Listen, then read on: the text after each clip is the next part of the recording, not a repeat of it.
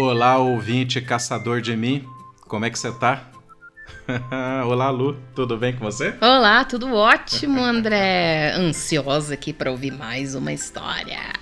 Mais uma biografia de pessoas incríveis com histórias interessantíssimas e inspiradoras, né, Lu? Então, esse é o propósito aí do nosso querido podcast Caçador de Mim. Lu, chegamos ao episódio 26, hein? Uau. É. Quer fazer agora o merchandise do 25? Que foi o que você puxou aí a pauta? Hein? Então. Ah, É. No último episódio, nós falamos de uma atriz brasileira que às vezes a gente não conhece todos os feitos dela. Então, escuta lá. Ruth de Souza, primeira mulher brasileira a ser indicada para um prêmio internacional. Maravilhosa, gente. A história dela é fantástica. e olha, ouvinte, ousada, ela foi precursora em muitas situações que eu acho que são inspiradoras, tá? Não deixe de ouvir. Mas hoje, né, Lu? Trazemos aqui Mazarope, gente. Esse personagem que se confunde com a própria pessoa. É interessante isso, né, Lu? Quando o artista ele se funde, né? Se confunde ah, com o próprio personagem. Fica indissociável, né? A pessoa vê na rua, já vai lá e já chama até pelo nome do, do personagem. personagem, né? exatamente. Incrível, incrível. Você sabe muito que isso é até perigoso, porque eu já vi algumas histórias de atores que nos seus papéis em novelas de pessoas más, de vez em quando eles eram xingados na rua justamente porque as pessoas confundiam o personagem com a pessoa. Mas só voltando um pouquinho na biografia, olha só, Ruth Souza fez um filme ao lado de Mazzaropi, olha lá, ó. É. Inclusive, se você é ouvinte vindo do episódio anterior da Ruth, nós fizemos, nós colocamos lá um easter egg. Significa o seguinte, nós colocamos lá algo escondido e provocamos, né, vocês a virem aqui descobrir. E é exatamente isso, né? É a interconexão entre os dois episódios. Muito bem, Lu. Agora, em 2022, o Amácio Mazzaropi, esse era o nome dele, completaria 110 anos. E é exatamente esse é essa incrível personagem e pessoa que nós vamos é, trabalhar a partir de agora. Pense, ouvinte, numa persona, numa personagem, em alguém que personificou muito, de uma forma muito competente né, e típica aquilo que a gente chamaria de caipira.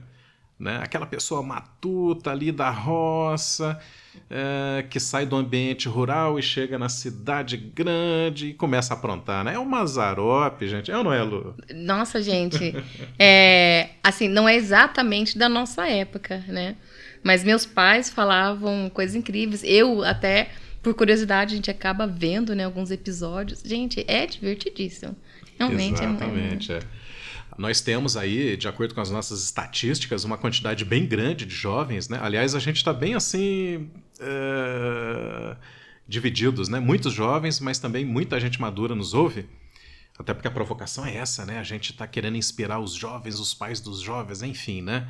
E fica esse alerta, tá? Se você não não está ainda entendendo o Mazarop, não tem problema. É uma personagem histórica, vale a pena você continuar com a gente, mas não deixe de perguntar para o seu pai, para sua mãe, para o seu avô aí, principalmente os avós vão dar ótimas referências desse incrível artista brasileiro. E Lu, nós trouxemos a biografia do Mazarop aqui para o Caçador de Mim por dois, é, bom, pelo menos por um bom motivo. Vou começar por um bom motivo, né? Ah, nos bastidores, o Mazarop ele era um ávido empreendedor. E a gente acha que empreender hoje não é só abrir uma, uma empresa. Empreender é empreender um projeto pessoal, um projeto de viagem. Recentemente você teve uma filha né, que realizou um empreendimento para poucos, foi estudar fora, com todo o processo de planejamento, execução e bastante coragem, né? Então, eu diria que numa época em que a indústria fílmica, né, a indústria dos cinemas, estava aí com alguns probleminhas, o Mazarop empreendeu, eu até já vou dar um spoiler aqui, ele se tornou não só produtor, como distribuidor de seus próprios filmes, mas aguarde aí que essa história a gente conta em maior detalhe, tá bom, Vinte? O Mazarop era um artista eclético, veja bem, ele, além de ter atuado no cinema, onde era muito mais conhecido, é, atuou em televisão, né? Só que ele já havia, viu, Lu, pertencido a circos e feito programas de rádio. Olha eclético. Só. E circo não é uma coisa fácil. É, a arte circense, ela é... Vida dura. Uhum, exatamente. A marca registrada, onde quer é, que a gente veja o Mazarop, é aquele humor interiorano. Aquela coisa singela, ouvinte, mas ao mesmo tempo perspicaz, tem uma certa inteligência ali, uma certa matutice ali que a gente chama, né? Em que a figura é, rural, interagindo no meio urbano, vai tentar né, se safar de diversas situações, vai tentar ganhar o respeito, vai tentar é, se identificar com a nova situação de vida, enfim, né? E isso tudo e é parte muito importante do sucesso do Mazarop, está no imaginário é, de grande parte dos brasileiros, né? Então, se você não veio de um ambiente rural, é, talvez seus pais, talvez seus avós, os avós dos avós, né? Esse movimento rural urbano, é, por certo, está inscrito aí na cronologia é, da sua família, tá bom? Então, muitos vão comparar, inclusive, o Mazarop, eu quero até ouvir aqui a opinião da Lu, ao Charles Chaplin, né? Será que é isso mesmo, Lu? Tem aí uma, uma, uma pegada né, de humor bastante popular, quer dizer, o é, é, que, que você acha, né? É, eu, eu acho que até dá para ter alguma comparação, sim, porque além de ser da mesma época, né, ali, do, do cinema preto e branco ainda, tudo, é, os dois trazem um personagem com uma certa inocência, né, Boa. atuando, é, vindo para Urbana e enfrentando as situações assim, que a inocência deles às vezes gera alguns problemas para eles, né? Porque eles né, até demorar a entender ali, né? Tudo onde eles estão, o ambiente onde eles estão, mas gera também várias situações bem engraçadas, né? Um pouquinho de drama ali até. Então eu acho muito, muito legal essa, essa comparação, sim, André. Inocência, drama, né? Uma identificação imediata que a gente tem com aquelas situações todas. Excelente, Lu, exatamente isso, né? Que leva muitos estudiosos aí da arte fílmica a identificar essa proximidade entre Mazarop e Charles Chaplin. Olha, ouvinte, eu acredito que ambos usavam a, as suas próprias imagens e histórias fictícias, né? Para tocar a nossa humanidade num, num, num espaço muito íntimo, num espaço assim muito recôndito, né? Bem escondidinho aqui, que são as nossas angústias, incertezas, né? E, e talvez, né, Lu, é, o humor serviu a eles, ao público deles, e talvez ainda sirva a nós nesse drible dessas situações, por exemplo, de angústias, incertezas, etc. Né? O humor é, serve bem a essas. Serve, eu acho que é uma boa maneira de você trazer isso à tona né, mostrar né, algumas angústias, exatamente, mas ao mesmo tempo de uma forma que não fique pesada, né, não fique maçante, mas sim de uma forma divertida e contornar isso, né, que existem maneiras de contornar isso. Existe, existe. Eu estava preparando o roteiro dessa biografia e lembrei de uma música e eu falei, mas por que será que eu estou lembrando dessa música, né? Não sei se o ouvinte já, já teve a oportunidade de escutar, né? Ela diz mais ou menos assim, Elis Regina acho que foi a grande intérprete dessa música. Os versinhos são esses, eu não vou cantar, só vou declamar, tá? Vivendo é. Então eu canto. Então tá, vamos lá. Vivendo e aprendendo a jogar, nem sempre ganhando, nem sempre perdendo, mas aprendendo a jogar, gente. Olha aí, na voz de Elisa era lindo isso, né?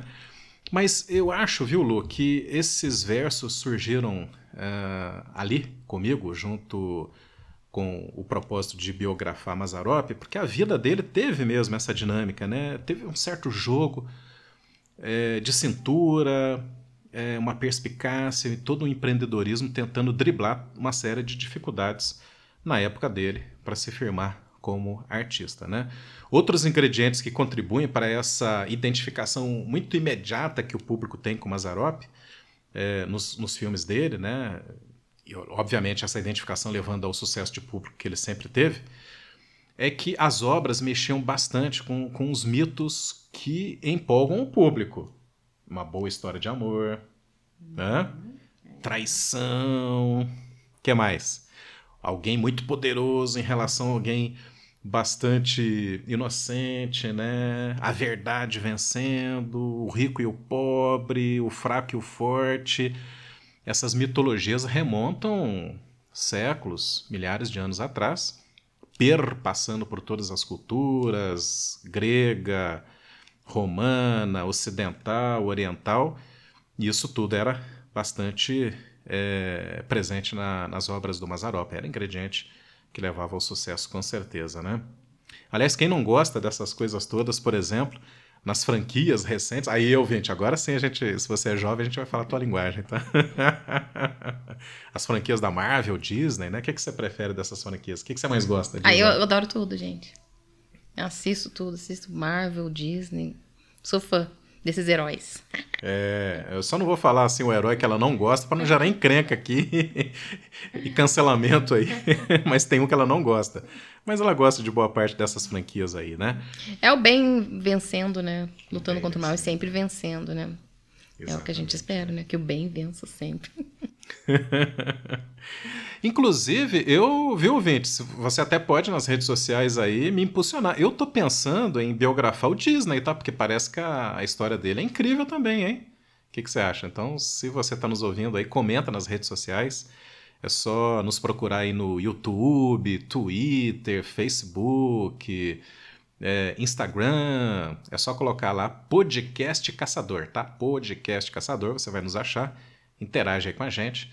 Se você quiser mandar um e-mail também, tá? podcastcaçador.gmail.com Interaja aí, quem sabe eu consiga preparar aí uma história incrível de uma pessoa incrível, inspiradora, que é o próprio Disney. Bom, dito isso, né, Lu? É interessante saber que o Mazarop, identificado como um homem da roça, do interior, no fundo, no fundo, ele nasceu na capital de São Paulo. Então é verdade. Ele era do interior mesmo, né? era uma caipira mesmo. Ah, olha, ela zoou. Desculpem aí, os Paulo... quem nasceu na capital, né? É da capital, não é do interior, não. É Mas o interessante é que ele nascendo em São Paulo, capital, grande parte da vida dele, aí sim, foi lá no interior. Foi, é... foi aqui na Taubaté. Eu estava até aqui lembrando que Taubaté, por isso que eu demorei um pouquinho, viu, ouvinte? É, Taubaté é terra de outro famosinho aí, hein? Ah, quem é? Hum, quem, quem, quem? Diga. Quem? Monteiro Lobato. Aí sim, sítio do Pica-Pau Amarelo, para qualquer referência mais imediata, tá bom? Muito bem. Interessante. Ouvinte, quem mais é de Taubaté é o próprio Monteiro Lobato aí, né? E o sítio do Pica-Pau Amarelo. O Mazarope é, foi muito precoce, Lu. Aliás, muitos dos nossos biografados foram precoces, hein? Muito novinhos assim, começaram ali, né? As suas, as suas peripécias na área científica, tecnológica, artística, etc, né? Então, ele lá na escola já era um bom contador de causo, entre aspas aí, né? Eu gosto de falar causo, acredito que o Mazarop também falava causo. É, divertia os colegas de classe com essas contações de história, com piadas, né?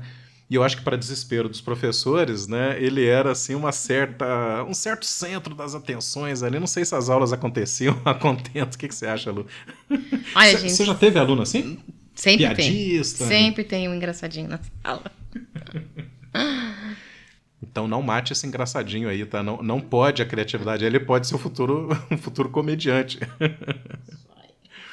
Gente, vamos falar agora é, um pouquinho do início da carreira do Mazarop.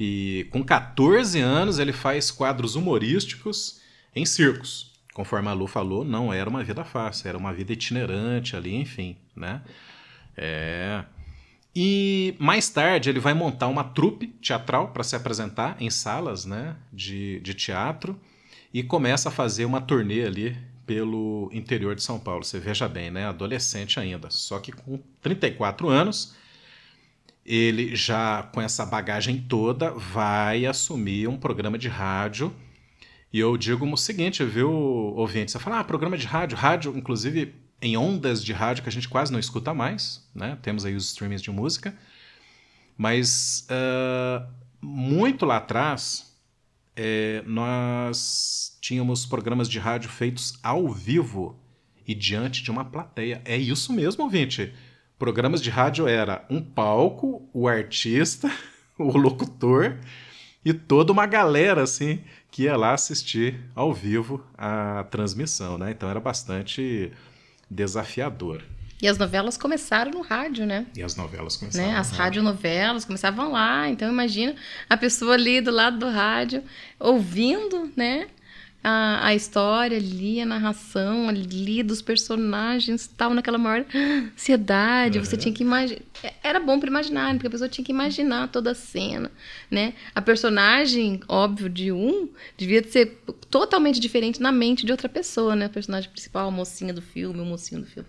Devia ser muito legal isso, né? Aliás, hoje talvez alguns podcasts façam um pouquinho isso, né? Alguns podcasts contam histórias e tal, não sei o quê. Observado. Você fica só ouvindo, né? Então você fica na sua imaginação imaginando como é que é, né?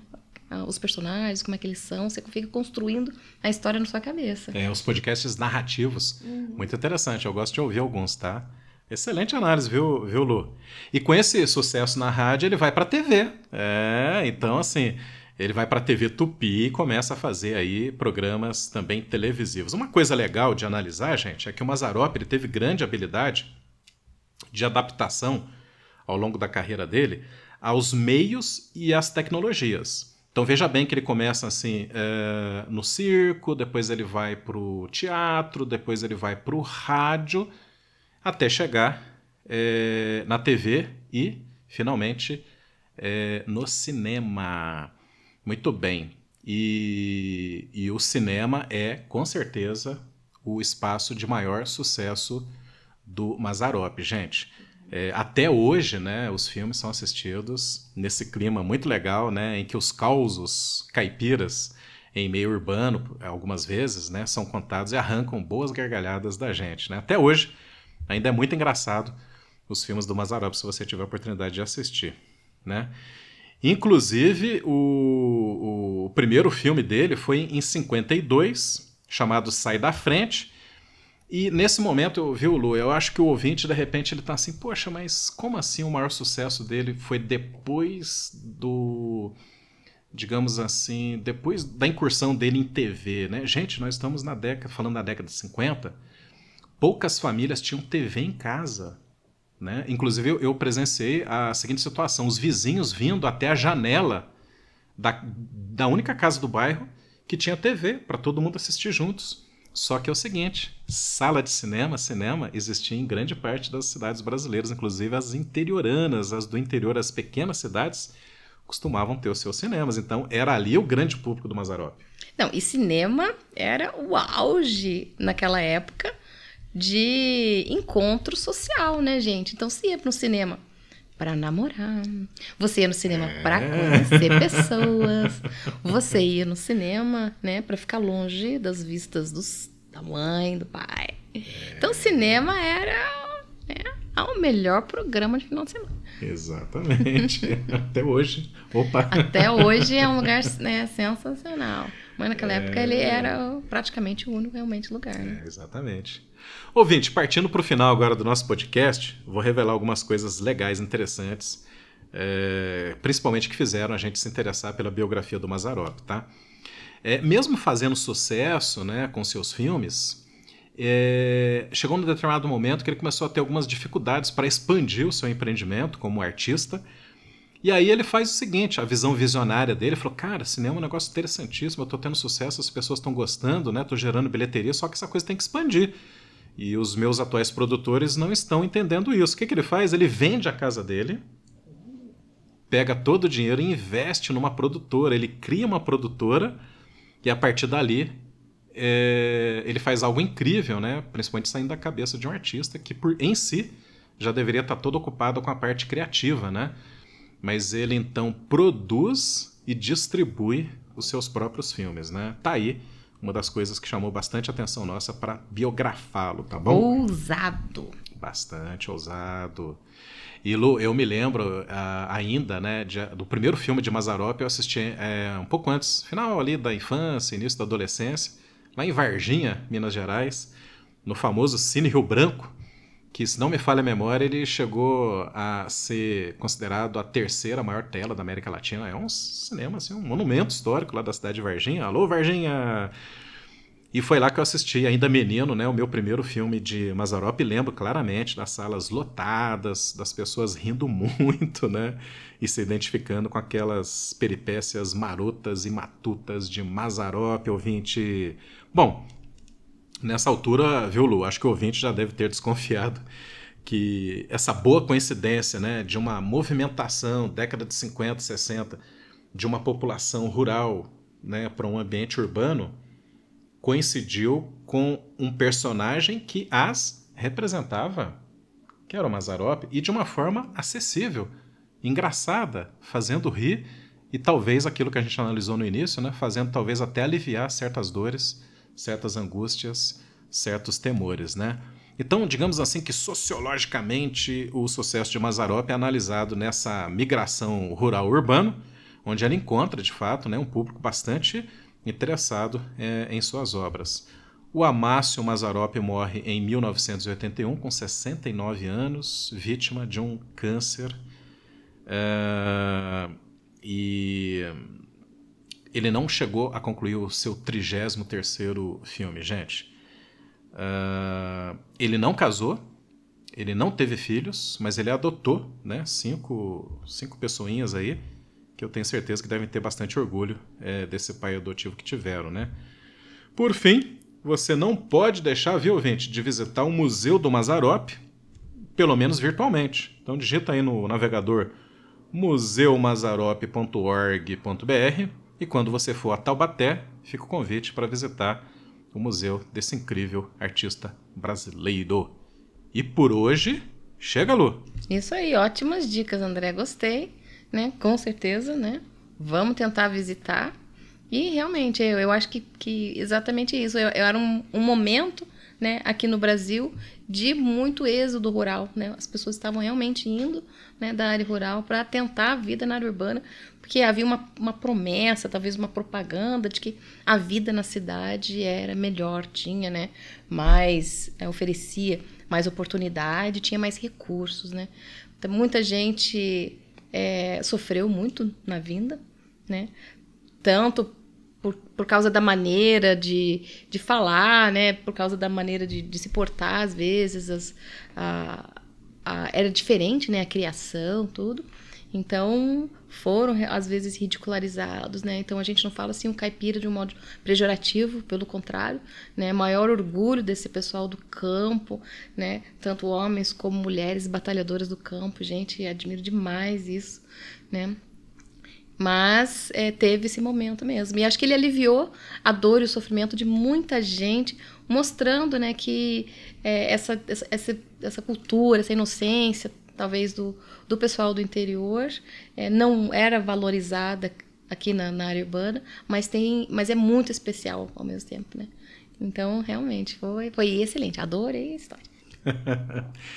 e é esse tipo de análise que a Lu acabou de fazer é, que torna o podcast Caçador de Mim especial. E a gente é orgulhoso disso, tá? Então me permita realmente nos chamarmos aqui de especiais. Porque as nossas biografias, os nossos, as nossas histórias, as nossas curiosidades, os nossos episódios, eles não se limitam à mera descrição. Isso é fácil. A gente analisa, a gente se empolga, a gente se emociona e a gente prova que cada uma dessa história pode tocar você e te colocar você um pouquinho mais próximo dos seus sonhos. Deixa eu só, gente, eu lembrei só de uma, de uma coisa que quando eu era criança e adolescente, a, a, gente é aqui de Curitiba. Então a gente fala esse R um pouco mais, né, uma porta, uma coisa um pouco Carne. mais é, que parece coisa do interior. E como meus parentes são tudo lá de Vitória, do Espírito Santo, e lá eles têm aquele a porta, né, aquele R e toda coisa. Quando a gente ia para lá adolescente, ia cantar uma música, ia falar muito, gente, eles tiravam o maior sarro da gente, da maneira de falar. Falava que a gente era meio caipira, que a gente era meio né? Mas as minhas primas adoravam tirar sal quando eu começava a cantar. E cantava, né? Com esse R bem ar mesmo, né? Então era um sarro isso, né? Nunca achava engraçado, né? Meus filhos também passaram por isso, mas o engraçado é que meus filhos, às vezes, quando iam para lá, os primos dele não tiravam sarro deles, né? E sim começavam a falar que nem a gente. Então as, as minhas primas ficavam bravas, ué, você tá falando que nem curitibano, parece gente do interior, ao invés deles aprenderem com você, vocês que estão aprendendo. Então, essa, essa diferença na fala, às vezes, de estado para estado, a gente, então, que é um país enorme, né? Então, quando a gente vai para outro lugar, às vezes, realmente, eles mexem com a gente, né? E acham... Tem gente que acha bonito, o, o sotaque é diferente, tem gente que acha engraçado, tem gente que tira sarro. Então a gente vê de tudo. Então a gente de vez em quando passava é por isso, mas é engraçado. É a diversidade que é linda, né, gente? É muito fantástico. É, já que a Lu resolveu estender esse episódio, é culpa dela, viu, ouvinte? Se você, já, se você já quiser desligar aí, pode desligar, mas eu vou complementar aqui dizendo que eu agora me empolguei aqui. Uh, existe um mapa da cultura caipira, oficial mesmo, não é um mapa do Brasil, mas enfim, os estudiosos, né, os historiadores, sociólogos, antropólogos principalmente, mapearam a cultura caipira e me segue aí mais ou menos com o teu dedinho no mapa, tá? A cultura caipira, obviamente, começa ali, né, no norte das Minas Gerais. Vai caminhando para a esquerda, ele pega o centro-oeste quase que todo e vem descendo, ele vai pegar o norte paranaense, né? Uh, a gente está falando de Londrina, Maringá, por isso que o R está bem puxadinho ali. Pega aqui Curitiba, não desce, a, o mapa da cultura caipira não desce para Santa Catarina, tá? Depois ele vem para a direita e não entra no Rio de Janeiro. Uhum, ele vai pegando um pouquinho lá, do, eu acredito que do oeste é, capixaba, e aí fecha, né? Definitivamente o círculo em Minas Gerais. Esse é o mapa da cultura caipira, onde coincidem sotaques, culinárias, crenças e outros valores sensacionais, muito ricos da nossa cultura brasileira. Muito jóia. Então ele é principalmente Paraná, São Paulo e Minas. É o principal ali, né? Exatamente. Um pedação do Centro-Oeste também. Um abraço, ouvinte. Até a próxima. Beijos. Até mais.